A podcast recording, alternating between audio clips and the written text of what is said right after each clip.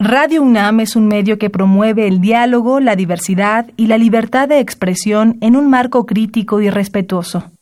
Los comentarios expresados a lo largo de su programación reflejan la opinión de quien los emite, mas no de la radiodifusora. Radio UNAM. La Secretaría de Prevención, Atención y Seguridad Universitaria.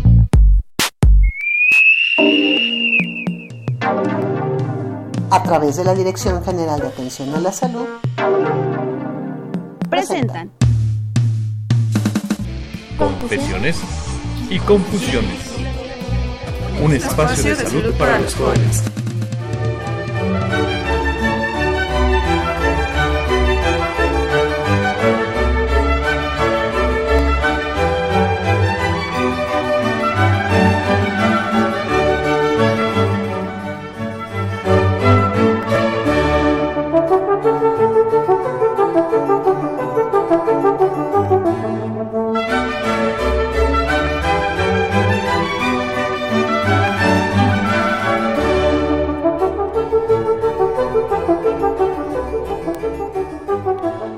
Dirección General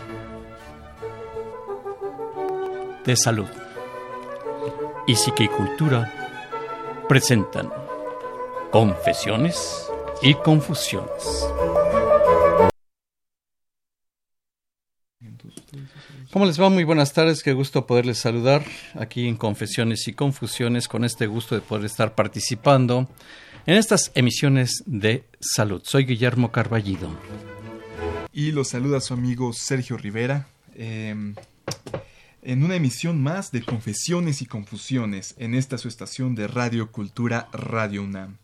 Nos encontramos el día de hoy con la maestra Fabiola Luna Chalchi, quien es psicoterapia psicoanalítica en la Universidad de Londres, licenciatura en Universidad Pedagógica Nacional Psicológica. De igual forma es terapeuta en la Dirección General de Atención Especializada para Adolescentes psicoterapeuta en consulta privada. De igual forma nos encontramos con la maestra Sandra Mariche Antonio, quien es licenciada en la Universidad del Claustro de, de Sor Juana en Psicología. También cuenta con una maestría en psicoterapia psicoanalítica por la Universidad de Londres. Y claro, también es psicoterapeuta en consulta privada y psicoterapeuta en la Dirección General de Atención Especializada para Adolescentes. Ambas nos, nos visitan el día de hoy de la Asociación de Psique y Cultura, Asociación Transdisciplinaria. Eh, perdón, Confesiones y, Confusiones. Qué gusto poderles participar y saludar en esta emisión.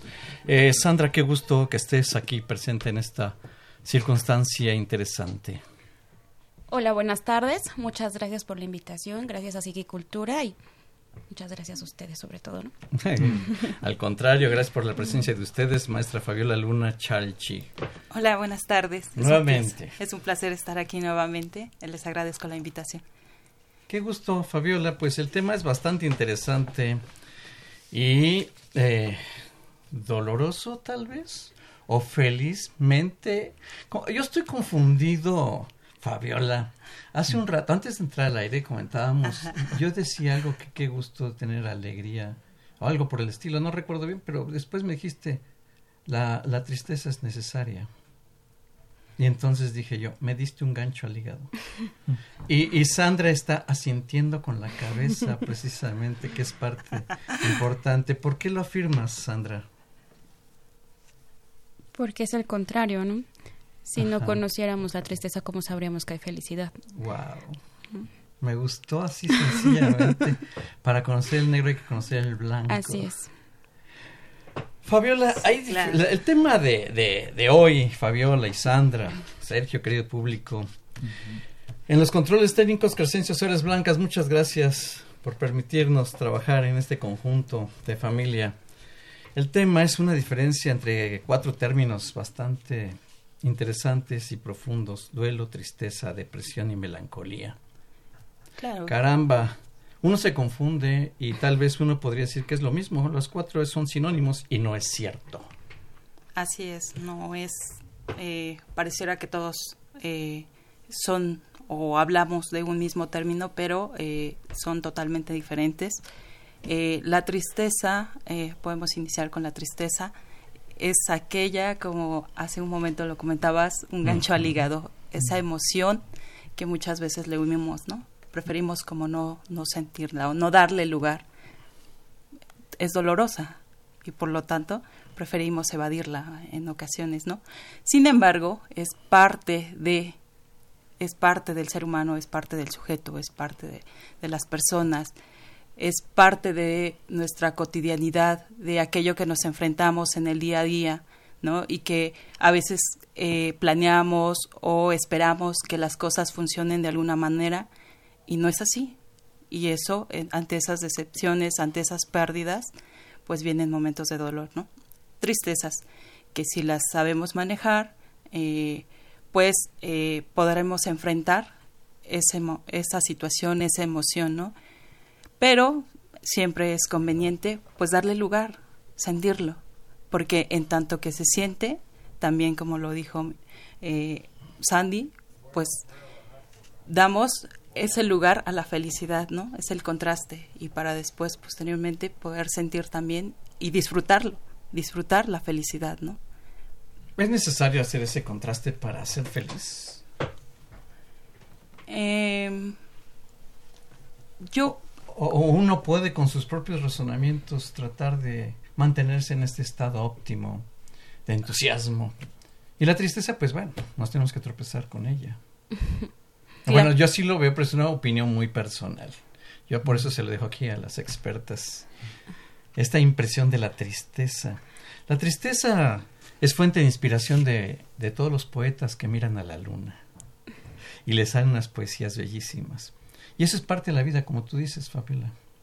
Realmente uno puede producir con la tristeza o con la alegría, ambas son formas de producción y ambas son formas de construcción mental de nuestras propias emociones, salvo sus consideraciones. Mm, tocan justamente el extremo, ¿no?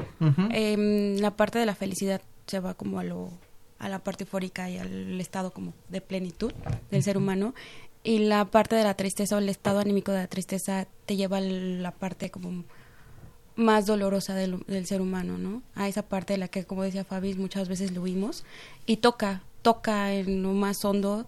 es un estado, como, como se comentaba, eh, diferencia de lo que de los otros términos, ¿no? Eh, el estado de tristeza o el momento de sentirse triste, pues a todos nos llega a atravesar. Una cosa es que llegues a sentir tristeza y otra cosa es que sea una constante.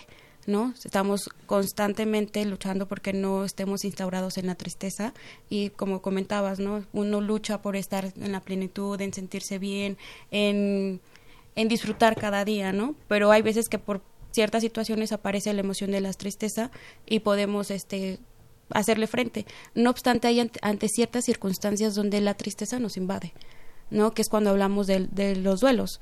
¿No? Y a partir del duelo es que surgen los otros dos términos, que es la depresión y la melancolía. ¿Podríamos entrar de una vez en esos términos? Para ya entrar en materia y después eh, diferenciamos, no, no, no, porque son cuatro términos, duelo, tristeza, depresión y melancolía.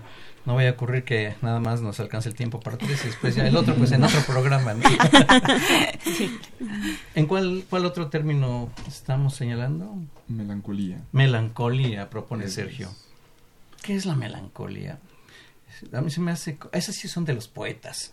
Melancolía como que uno está más perdido terriblemente, está en un estado melancólico, le dicen, esa postura así muy identificada, sus facies características, sus ojos gachos. Melancolía. Frente baja. Sí, esa melancolía que eh, es ya ir más allá de una tristeza, es quedarse en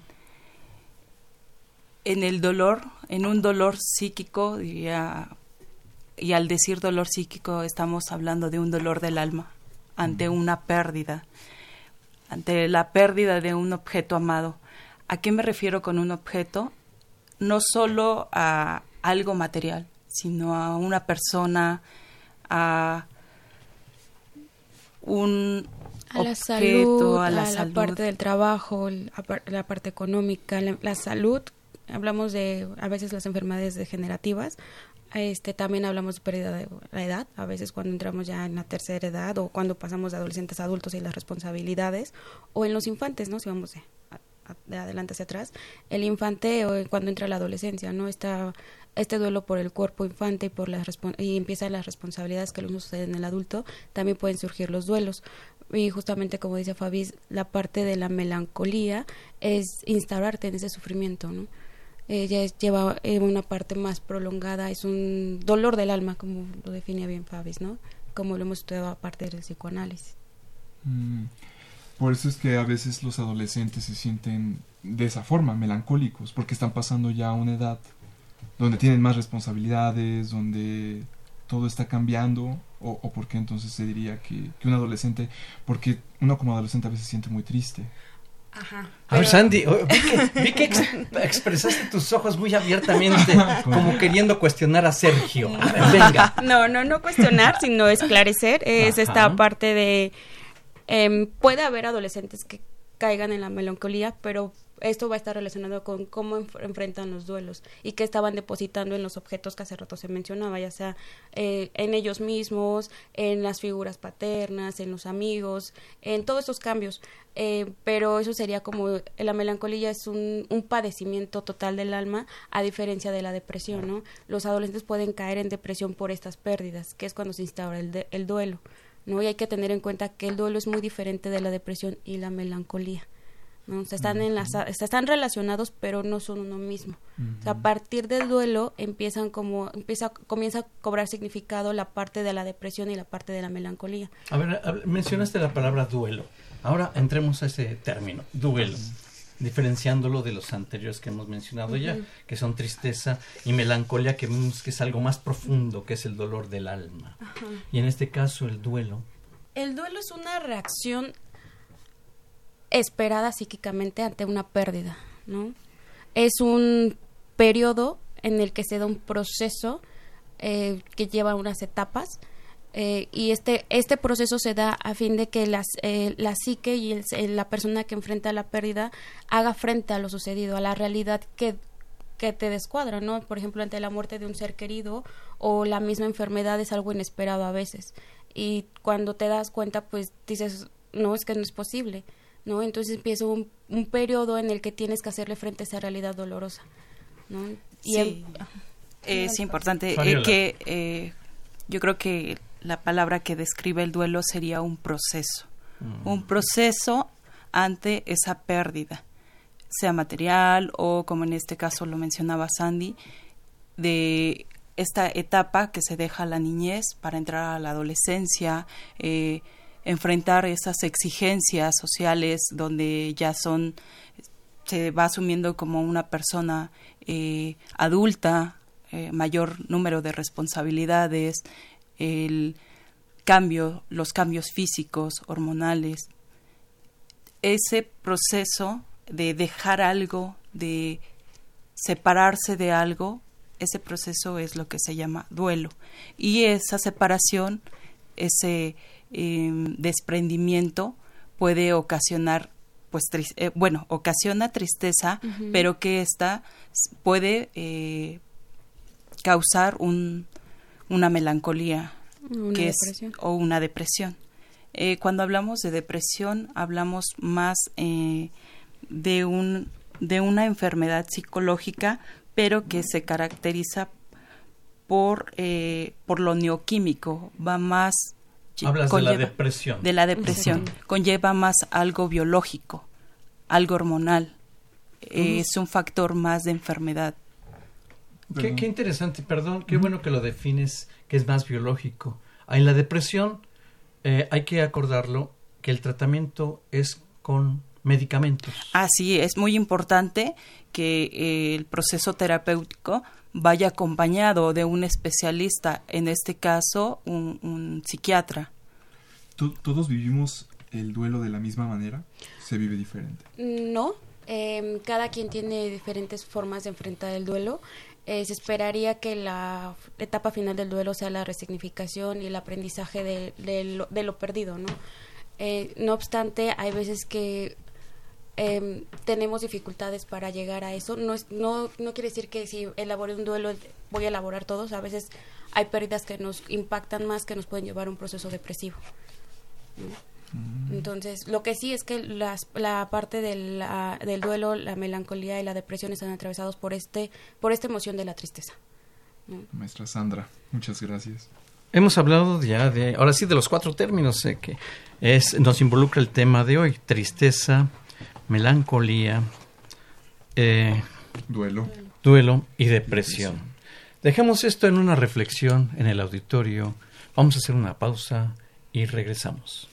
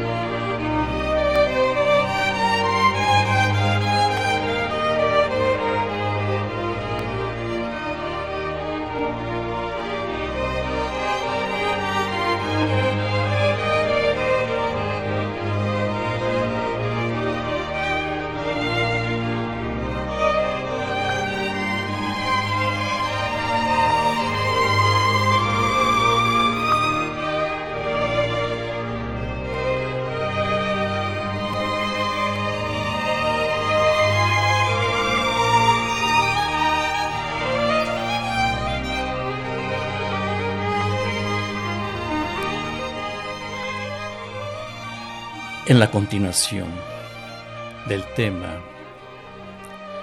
que está presentando la Dirección General de Atención a la Salud y Psique y Cultura, Asociación de Estudios Transdisciplinarios AC, en el programa Confesiones y Confusiones.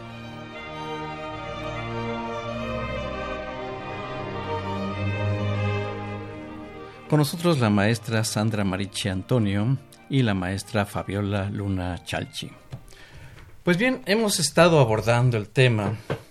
El público, si gusta participar, incorporarse con alguna llamada al aire, les damos el número telefónico con mucho gusto, 5682-2812. Repito el número telefónico 5682-2812. Con gusto les recibiremos su inquietud para que la pasemos al aire su llamado. Claro que sí. Eh, pues regresando con, con en lo que nos quedamos, ¿no? Diferencia entre depresión, melancolía, tristeza y duelo. ¿Cómo, cómo, cómo, cómo seguimos esto, maestra, maestra Fabiola? Hablábamos y, justo tú decías, parece que los términos son como y vamos viendo las diferencias, ¿no? eh, que melancolía sí ya es estar e, en otro en otro grado de tristeza, podríamos decir, donde em, existen sentimientos de culpa, de incapacidad, de irritabilidad, eh, es tener un pesimismo ante el futuro, eh, ideas de muerte, hasta de suicidio, ¿no? Eh, la pérdida de confianza en uno mismo, sentir que uno no vale nada, que de hecho hasta para la familia, ¿no? No, no, no tiene uno el valor para tener esa familia, se siente uno... Eh, en la melancolía. En la melancolía. Tenemos una llamada telefónica. Eh, vamos a... ¿Con quién? Buenas tardes, ¿con quién tenemos el gusto? Habla Miguel Franco, doctor. Miguel Franco, muy buenas tardes, qué gusto saludarle, a sus órdenes. Muchas gracias. Doctor, la pregunta es este hacia las invitadas. Correcto. Es en cuestión de, bueno, ¿cómo puedo yo de alguna manera eh, ver si lo que yo tengo es una depresión o es una ansiedad? ¿Verdad? Porque yo siento que tengo ganas de seguir viviendo, hago mis cosas, hago ejercicio, como, me baño, hago mis quehaceres, etcétera, pero yo siento un gran deseo de comer.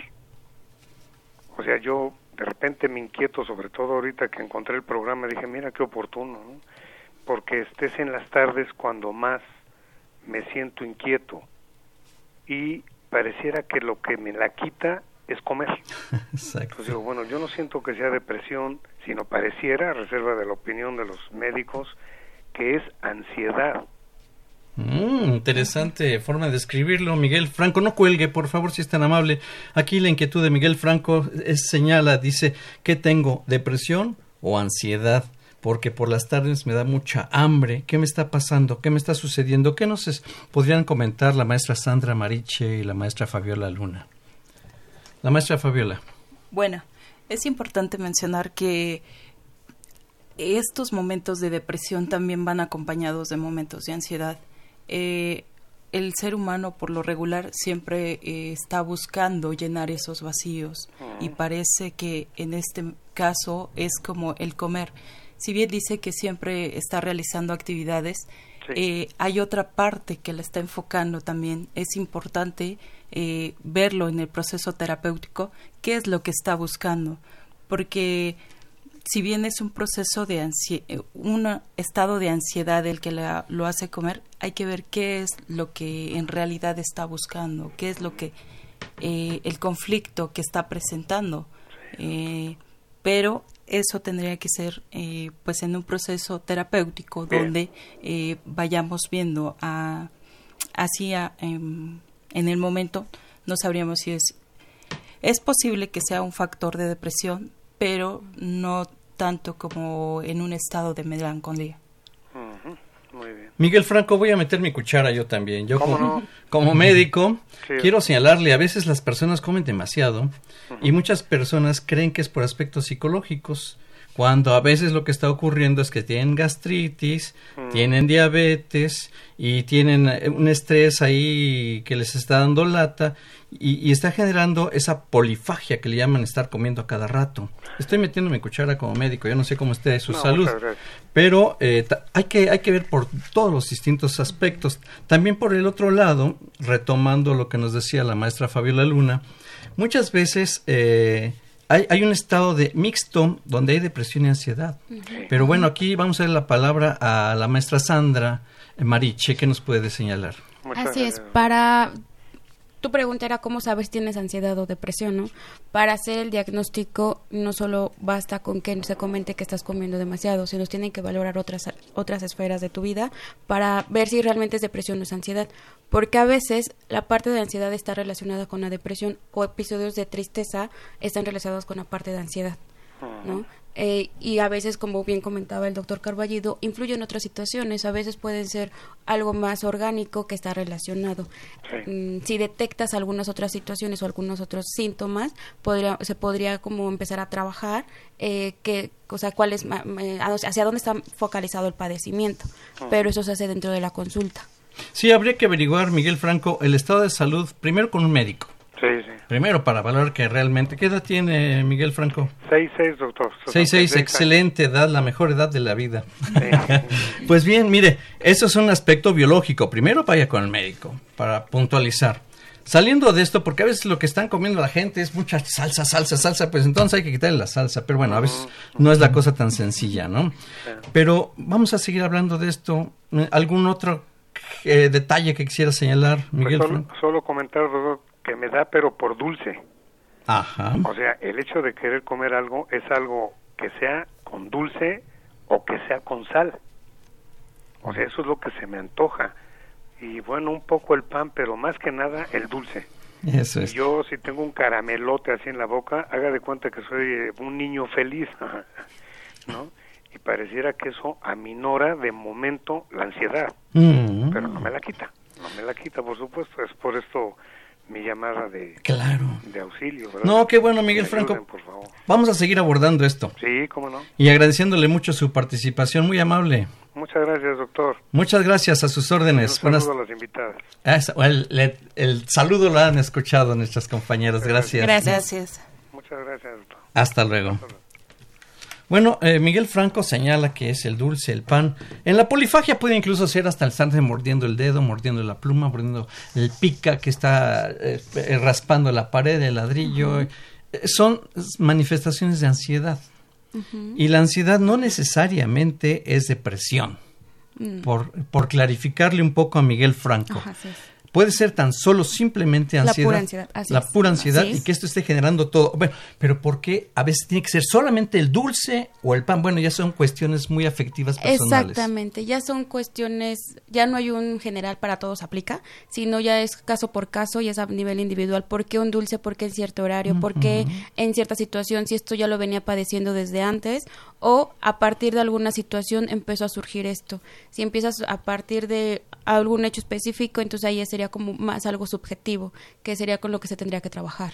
Mire, Miguel Franco, incluso al estarlo escuchando, pues si me disculpan todo el auditorio y los aquí invitados, la clínica se ejerce desde el momento en que la entrevista con el paciente se sucede, en el, en el primer segundo de la entrevista. Y quiero resaltar su tono de voz, su expresión, su mesura, su eh, análisis de sus eh, eh, características personales Honestamente, de primera instancia no pensaría en depresión con usted. Y alguien me diría, caray, qué doctor Carballo de tan aventado para aventarse diagnósticos. Bueno, yo estoy hablando de lo que sí me consta, de lo que acabo de escuchar a Miguel Franco. Claro, para llegar a más una situación más profunda, pues se requiere una entrevista eh, clínica más en forma.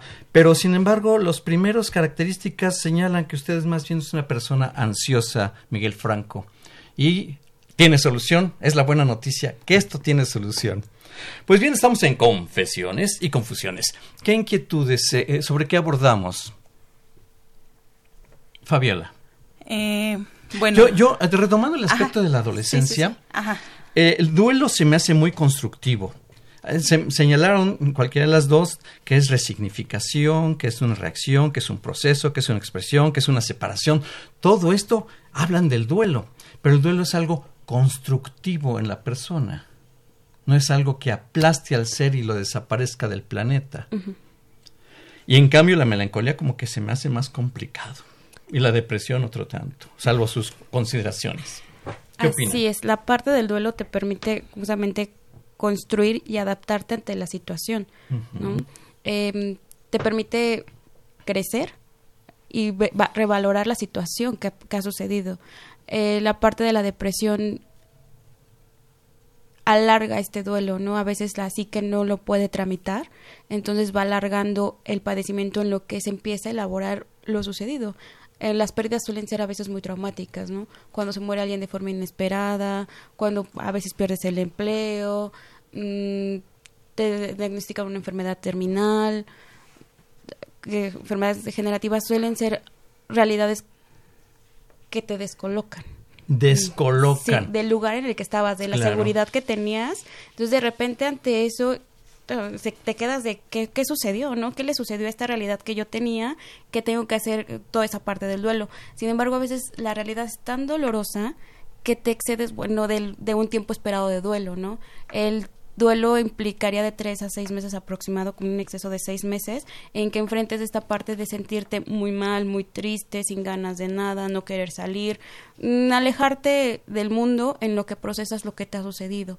La parte de depresión va más allá, ¿no? Es una dificultad de poder tramitar a veces lo que te ha sucedido que por un lado o te puedes ensimismar, que estaría como más parte de la melancolía, o irte a lo contrario, ¿no? Hacer que no pasa nada, negarlo, poner en pausa el duelo, no sucedió nada, yo estoy como si nada, y no permites a tu psique elaborarlo.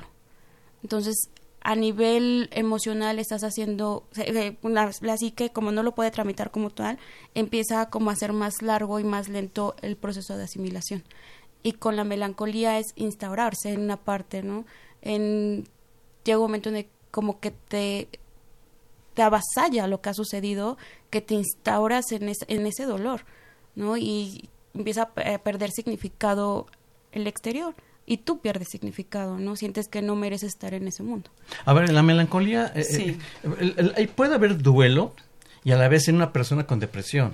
Y la depresión y, ese duelo puede prolongarse, como señala Sandy, no solo después de seis meses, sino hasta décadas si la persona sigue padeciendo porque tiene depresión. Si no se atiende, pues lo va a seguir eh, viviendo esa, ese desagrado en su persona, pero ya no por el duelo, sino por la depresión misma. Sí, en este proceso de duelo, eh, lo, lo que se ha perdido, lo que no tiene sentido ya es un mundo externo, es, es lo que está fuera mm. de, de, la persona, de, de este sujeto. Eh, nada tiene sentido, hay descuido, se abandona el trabajo, eh, hay una falta de apetito, hay una falta de hacer actividad física, hay una desolación por lo que está afuera. Pero es normal esto, ¿no? Es una reacción normal. Es una reacción normal frente a una pérdida, ¿no?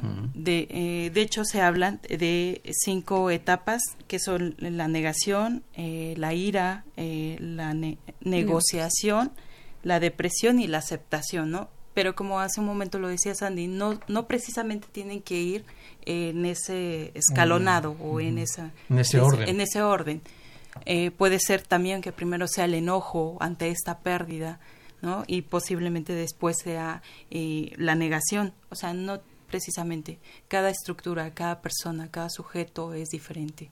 Y por eso existe esta subjetividad y no hay un, un, un, procedimiento a seguir. no hay un cartabón universal en el ser humano, ¿no? Cada quien es único en la vida.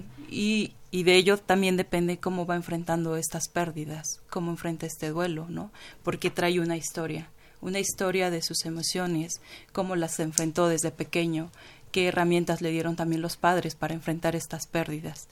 Cuando no se tienen esas herramientas o no se tiene un yo fuerte para enfrentar ello, eh, pues vienen también pueden puede quebrantar el sujeto, ¿no?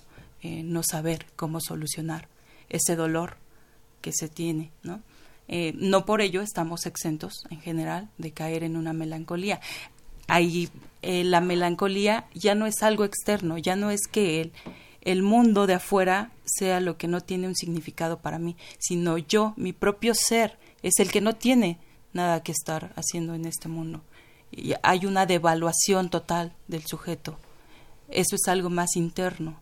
Eh, se enfoca en el propio sujeto y nada más. Por eso se habla de una estructura narcisista. No importa lo que esté pasando afuera, solo estoy con mi dolor, lo que me duele, este dolor que no que no calma con nada, que sigue ahí pulsando, ¿no? Eh, entonces, cuando hablamos de melancolía es algo más interno. La persona se devalúa, hay un yo totalmente devaluado, un yo que no por eso se que no tiene ningún valor. no tiene sentido. es un dolor del alma, precisamente por eso. En cambio, la depresión, bueno, son causas biológicas, pero en la melancolía es algo interior que no necesariamente son cuestiones de los neurotransmisores cerebrales. Así, es. es. algo más orgánico la depresión, eh, como por ejemplo eh, personas que padecen de la tiroides, hay algo más hormonal que está afectando esta conexión sináptica eh, la dopamina, serotonina. Estamos hablando de algo más orgánico. Por eso es que, ajá, por eso hay que darles neuro antidepresivos a estas personas que padecen depresión.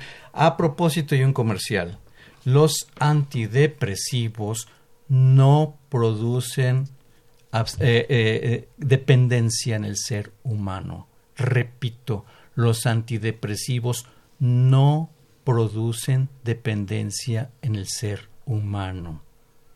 Es importante, por eso lo digo con mucha énfasis, porque medio mundo en la calle anda confundido y prefieren preguntar el diagnóstico y el tratamiento a la comadre o al tianguillo.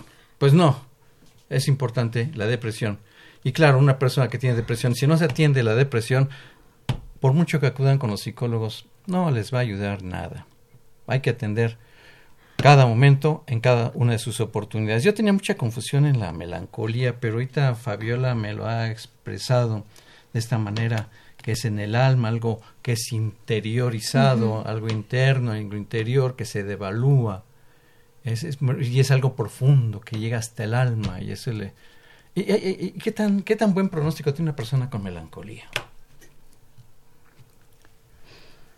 Mm, si entra eh, en, en este proceso terapéutico y de reconocimiento, porque eh, en esta pérdida primero sintió momentos de depresión y tristeza, y ya en un momento dado llega que ya no sabe qué fue lo que perdió, solo está sintiendo su dolor.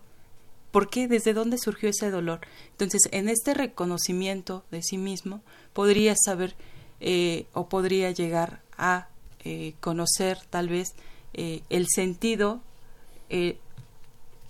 desde dónde surge este dolor. ¿Y qué perdió con lo que cree que perdió, no? Porque a veces se pierde el objeto y se y se enfrenta el proceso de duelo, pero después del duelo este viene la parte del ellos se sienten que perdieron más, que se perdió de ellos con lo que con lo que se perdió. ¿No? Entonces, justamente en el proceso es decir que ellos vayan reconociendo qué sintieron o qué sienten que se perdió con la pérdida de un objeto. Es decir, qué se fue de ellos, qué se fue de, ellos en esa pérdida. wow. O sea, no solamente es perder al otro, sino de ti mismo que se perdió, que se fue, que se fue ahí, que reconocer qué es lo que es, que, crees tú que se fue con el otro, Ajá, que como ya no lo tienes, crees que ya no vales. Mm. Por eso también luego afectan la seguridad de la Exactamente, por eso cree que ya no es digno para el mundo, por eso cree que ya no tienes, él no tiene valor para el otro, se cree incapaz de dar como de recibir amor, la persona melancólica. Entonces justamente el proceso es largo para que vaya reconociendo qué es eso, qué es eso que se fue ahí y si realmente lo perdió.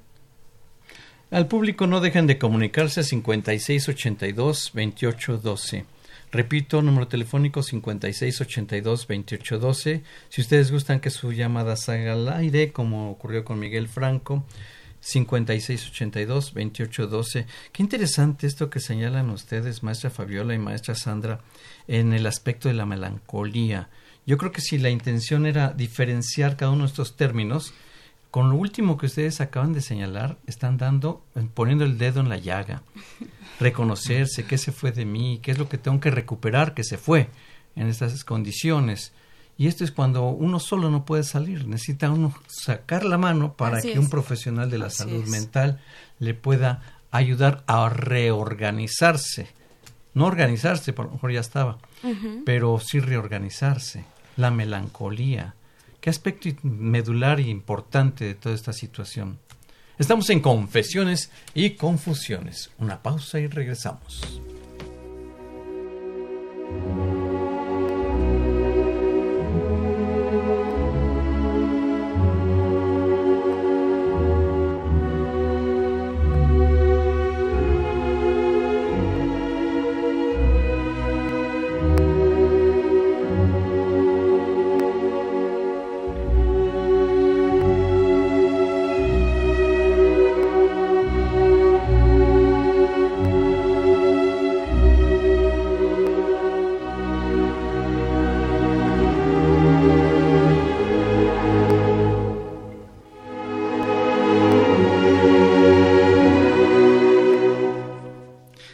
Confesiones y confusiones. Tenemos una llamada telefónica. ¿Con quién tenemos el gusto? Buenas. Con Lourdes Quiroga, querido Guillermo. La doctora Lourdes Quiroga, presidenta de Psique y Cultura, Asociación de Estudios Transdisciplinarios AC. Qué gusto, doctora Lourdes Quiroga, querida amiga, a tus órdenes. Pues aquí escuchando el programa, la verdad es que hablo para felicitarles como siempre, tu programa siempre de primer nivel me da mucho gusto escuchar a Sandra y a Fabiola, las maestras, hablando de estos conceptos importantes. Escuchaba hace un momento la llamada y también te escuchaba al señor Franco y también te escuchaba a ti eh, con esa insistencia que tienes tú siempre muy pertinente de hacer la clara distinción entre estos conceptos que en términos generales se igualan cuando no es lo mismo una que otra, una tristeza, lo sabemos, un estado de ánimo y una melancolía, pues un estado peligroso en el que inclusive el suicidio es eh, pues es posible y hay que prevenirlo. Así que eh, en realidad yo hablo para felicitarles para decirles que estoy escuchando el programa y, me parece muy importante muy pertinente dar estas diferencias que se están dando en el día de hoy Guillermo caray pues qué importante que subrayes estas condiciones, doctora Lourdes Quiroga, como siempre, tú siempre muy atinada en cada tus observaciones, como toda la vida, a lo largo de tantos años en el programa de Confesiones y Confusiones. Sí, me pareció también muy importante, Guillermo, esto que dices tú, la revisión médica, Eh, sin embargo, de eso se escuchaba la posibilidad de un trastorno eh, orgánico, la gastritis, alguna cosa. En el caso del señor Franco, eh, con esto de querer comer dulce, todo esto, este, me daba la impresión que sí, efectivamente habría que hacer, como dicen las maestras, un diagnóstico, una, dijo por ahí Sandra, caso a caso, tratar de ver qué es lo que le ocurre a él. Eh, sin embargo, de eso, eh, desde el aspecto médico es importante y desde el aspecto psicológico, de la impresión que un diagnóstico diferencial para el señor Franco valdría mucho la pena ver hasta qué grado es ansiedad, si se trata de una depresión, rebasa la tristeza como estado de ánimo, no llega la melancolía tampoco. Así que eh, dicen bien, hay que ver a cada paciente, acá no hay reglas generales, ¿no? Y lo que tú recomiendas, el, la revisión eh, orgánica, pues muy importante, así que aquí pendiente del programa y felicitándoles a las maestras y así como siempre, Guillermo, buen amigo, doctor. Pura amistad, doctora Lourdes Quiroga, con todo el público, esa es la intención y pues muchísimas gracias por este instante y este momento tan grato contigo. Gracias, saludos a todos y hasta pronto. Hasta pronto, muy bonita tarde, Lourdes, gracias. Gracias. Bien, pues estamos aquí con el programa de confesiones y confusiones. El tema. El tema de hoy es diferencias entre los conceptos de duelo, tristeza, depresión y melancolía. Doctora Fabiola, ¿cómo podemos, eh, o hay alguna forma de llevar este duelo? Bueno, estamos hablando un poco del duelo. ¿Cuál es la mejor forma de sobrellevar esto? Desde su punto de vista. Señalabas, Fabiola, en, enmascaramiento. ¿Qué es eso? Eh, justo la doctora Quiroga eh, toca un punto muy importante cuando dice hay que ver hay, si realmente es solo momentos de ansiedad o si está atravesando una depresión, una melancolía.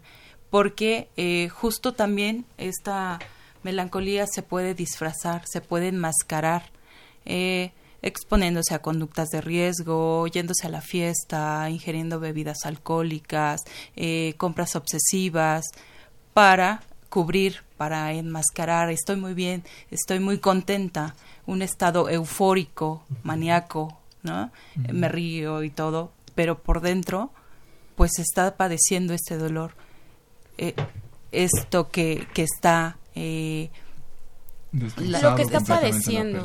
Que está sí, claro, un malestar, ¿no? Total. Pero lo cubro con eh, comprando, yéndome a la fiesta, este, comprando todas las cosas que pueda. Saliendo con personas tóxicas o destructivas también. Claro, ponerte en riesgo, ¿no? O sea, ver en qué momento o sea, negar el, o sea, hablábamos hace rato de las fases del, del duelo y a veces te, quedas en un momento de una de las fases, ¿no? Entonces, ¿qué pasa? ¿Qué sucede? Te quedas en la parte de la negación, ¿no? Entonces no pasa nada y como no pasa nada y no le hago frente, no lo proceso, pues me voy a fiestas, hago que no pasó nada, sigo saliendo con los amigos, sigo haciendo muchas cosas, ¿no? Entonces no le hago frente al duelo. Entonces ahí empiezan las conductas de riesgo porque hay una parte muy interna que sabe que se está padeciendo entonces de repente ya te enfiestan hasta en sabe qué hora y todos nos enfiestamos alguna vez, ¿no? Pero ya cuando empieza a ser constante, constante, constante, realmente es por disfrute o ya llega a ser un momento desde el psicoanálisis lacaniano un goce que está buscando el sufrimiento, que está padeciéndolo en realidad, que el, disfrutar se va a la parte de la pulsión de muerte. Fabiola, sí, Y es importante mencionar que no solo es un estado eufórico o maníaco, sino también es el, un estado de enojo, eh, presentado o tergiversado por emociones de enojo, de ira, por no enfrentar ese dolor pues que está padeciendo. Es no querer enfrentarlo y mejor me enojo y mejor eh, agredo para eh, enmascarar y ser como una armadura fuerte. Que eso no me quiebre, que eso que me está doliendo no me, no me haga caer, sino mostrarme eh, pues firme. Esto sucede mucho con los adolescentes con los que trabajamos, ¿no? A veces vienen de historias de vida muy, muy fuertes, que a cualquiera nos descuadraría diría, es, verdad, esto sucede. Son duelos a veces no elaborados o, o, duelos que es uno tras otro que no les permite, no le permite a la psique elaborarlos. Entonces el único que lo encuentran para hacer frente a esta realidad es instaurarse en el enojo. Entonces los ves, están enojados, te agreden, son, violentan, o sea, adolescentes que de repente los ves detenidos y que golpearon, que dañaron al otro, o sea, la parte de la delincuencia en los adolescentes muchas veces va caracterizada por esto, que es que hay detrás de ellos, ¿no? O sea, una máscara y a veces hay mucha tristeza, mucho dolor, mm, unas historias a veces desgarradoras, la mayoría, que con el enojo y con la agresión cubren ese dolor. Y que de hecho muchas veces cuando son llamados a terapia, eh, tienen esta resistencia para hablar de ello y entonces eh, la intervención, eh, este llamado es más con una negación, con una eh, evasión o hasta de hecho confrontándote, ¿no? No quiero hablar. No quiero En este momento estamos hablando de cuál de los cuatro términos que estamos abordando. Esto que están señalando ustedes, ¿cuál de los cuatro encaja? Son los duelos no, elaborados. Duelos no, elaborados. Porque biológicamente también hay algo que se llama depresión reactiva, donde la persona no está triste, cabizbaja o en el rincón. Al contrario, como dice Sandy, la maestra Sandra Maricha Antonio, anda enojada o está muy alegre, ah, pero tratando de ocultar eso. Es una depresión reactiva. Y entonces, pues requiere atención igualmente, porque pues está sufriendo la persona. Claro, y hay que diferenciar justo, ¿no? La, la, la depresión reactiva y la depresión por duelo que de la depresión orgánica. ¿no? La depresión orgánica y como tal la depresión requiere un diagnóstico médico. Y a veces esto son, eh, la depresión em, como en reactiva está atravesado por un duelo.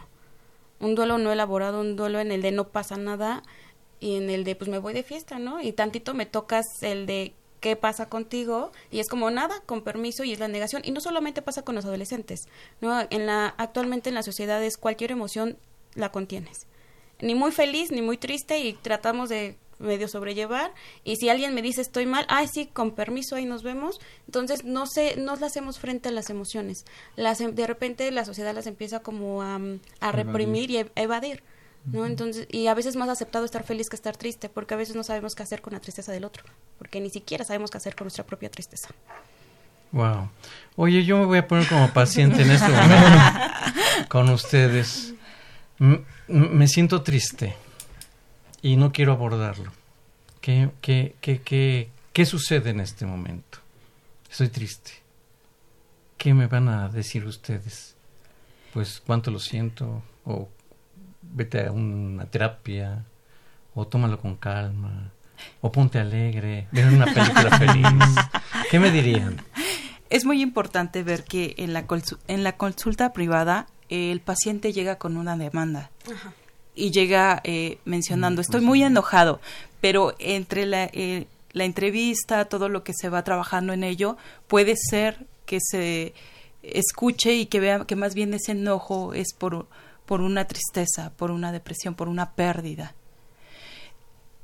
En cambio, en la nosotros que trabajamos como terapeutas eh, en las comunidades, en los centros de tratamiento, eh, los chicos llegan y si me dicen no quiero hablar, yo más bien lo abordaría. ¿Por qué? Parece que estás enojado. O sea, la forma en que me lo dices parece que estás molesto tal vez me diga, pues sí, y eso a usted no le importa, no lo sé. Pero yo diría, sí, sé que el enojo no es conmigo. ¿Te gustaría hablar de ello? No, ya le dije que no estoy enojado. Mm, tendríamos que ver. Eh, Qué bonita manera de enganchar el problema y de evitar esa división paciente-terapeuta. Eh, pues esta es la circunstancia que estamos viviendo en un programa tan interesante de confesiones y confusiones que pues nos permite esclarecer algunos eh, o algunas muchas situaciones que nos tienden a confundir y tenemos que salir siempre adelante porque dependen otras personas de nosotros, pero lo más importante, nosotros dependemos de nosotros mismos. Y si no salimos adelante, pues ¿cómo vamos a ayudar a, los, a nuestros semejantes o a llevar un buen funcionamiento ya no solo familiar o ya no solo social con la gente o con nuestro trabajo, sino con nosotros mismos para ayudarnos a nosotros y ayudar a, todo el mundo que sea requerible hacerlo. Esta es la manera en que estamos abordando el programa de confesiones y confusiones, que es muy grato poder estar platicando en estos temas que a veces tienden a confundirse, pero yo siento que tanto la maestra Sandra Maricha Antonio y la maestra Fabiola Luna Chalchi nos ha estado, nos han estado esclareciendo bastante interesantemente bien los temas. Y pues qué bueno que tenemos estas oportunidades de poder estar abordando estas condiciones que o son sanas o son patológicas, pero no lo sabemos si es de este modo o, no es esto. nos falta poco para que lleguemos al final de las conclusiones, pero todavía tenemos un tiempo para poder estar abordando esto. Si gustan participar al 5682-2812, con mucho gusto participamos. Confesiones y confusiones.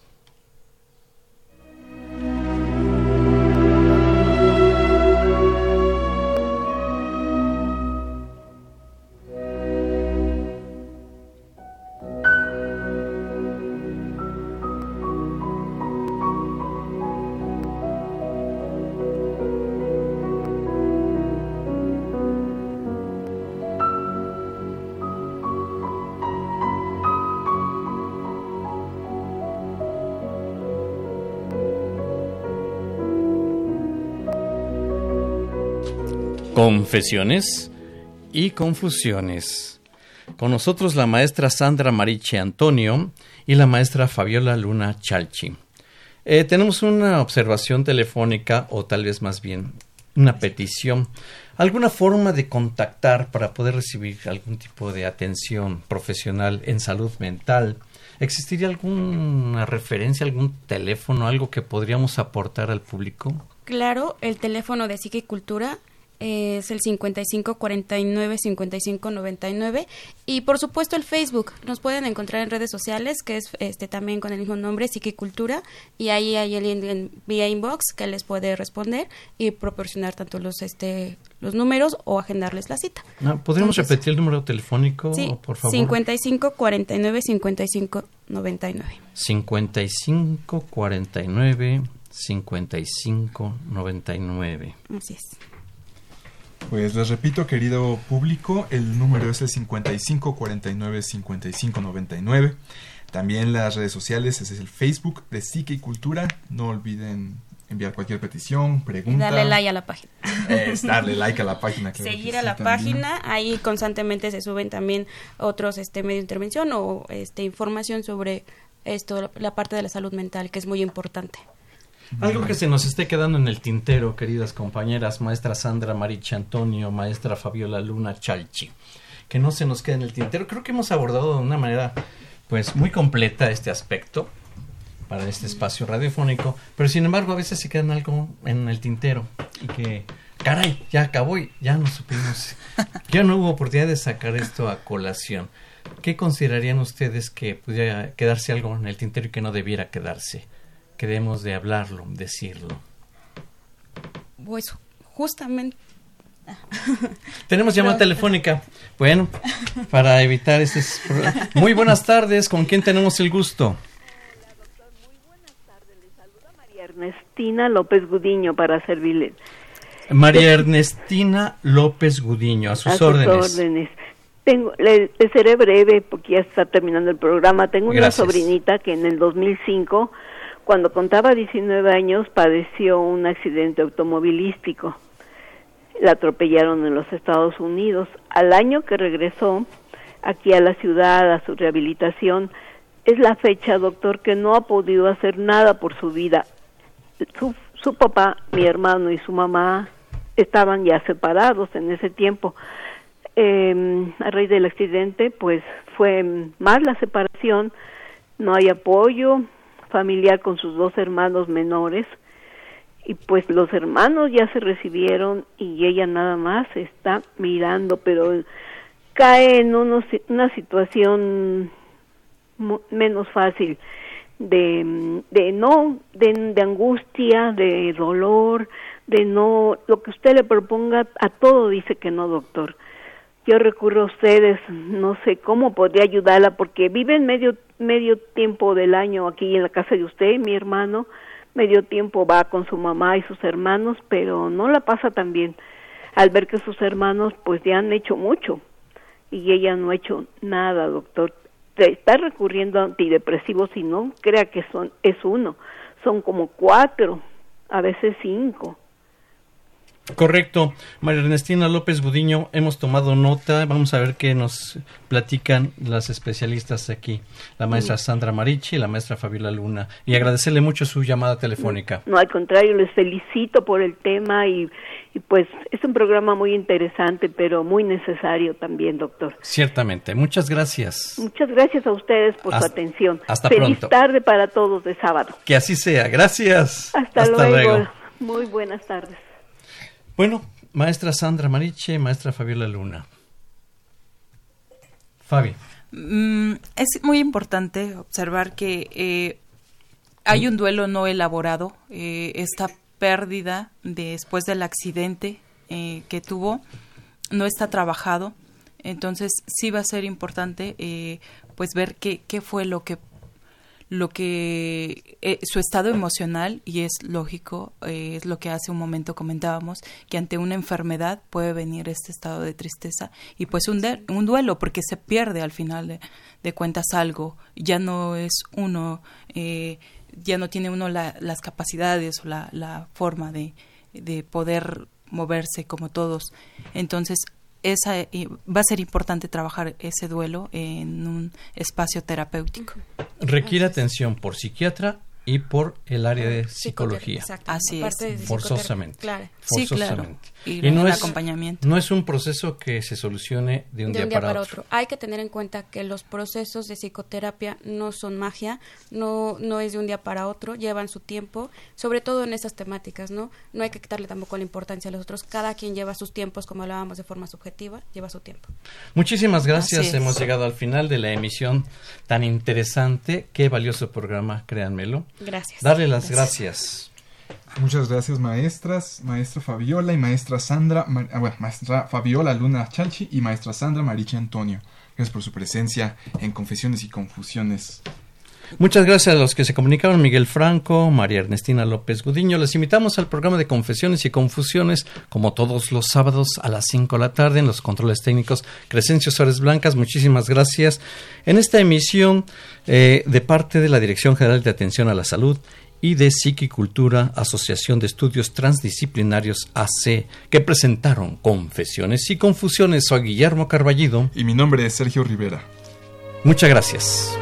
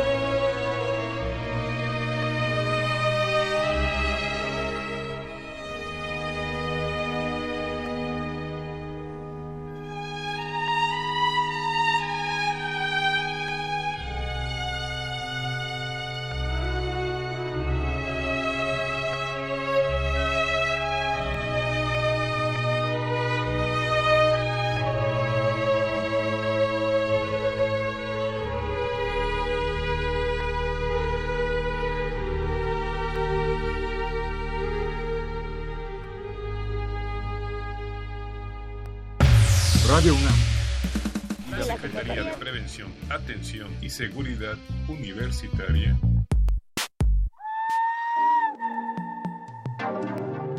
a través de la Dirección General de Atención a la Salud. Presentaron Confesiones y Confusiones. un espacio de salud para los jóvenes.